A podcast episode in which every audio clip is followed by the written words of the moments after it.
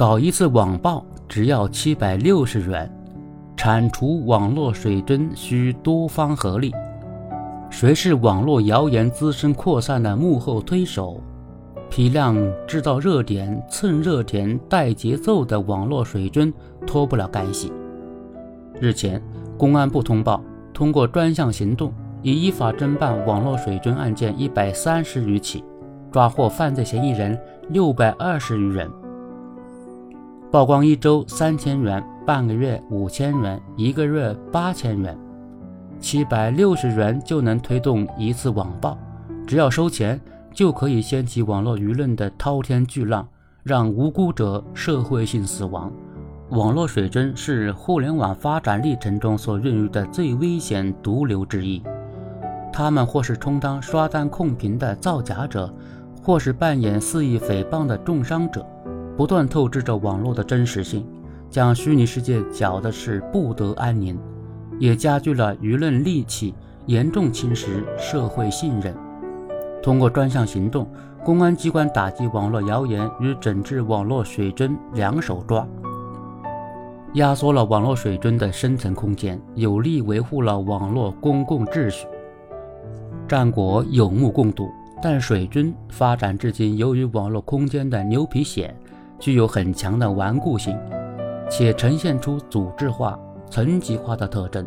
要想根除，仍需久久为功。规模上，网络水军早已形成了环环相扣的黑色产业链，上中下游业务分工明确，很难全部一网打尽。技术上，有些网络水军只是代码制造出来的机器人，鼠标一点就能复制出大量分身，低廉的违法成本给监管带来较大难度。认识上，尽管水军之害人所共知，但流量经济下，大量商家、明星乃至个人都离不开水军，鼓吹好好好，齐刷差差差，谩骂坏坏坏，利益链、流量链始终存在。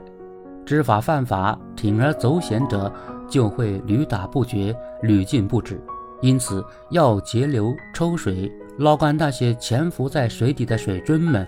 不能只靠公安干警们日夜在网上追查，谁经营、谁管理、谁受益、谁负责，这是常识。如果只要流量不要质量，只要热度不要态度，只论商业价值不看社会价值，毁了互联网的发展基石，无异于饮鸩止渴。整治网络水军乱象，平台守土有责，且用户越多，流量越大，责任越大。尤其是眼下，网络实名制的推行，人工智能的进化，令网络平台在甄别、发现、防范水军上大有可为。另一方面，网络空间不是法外之地，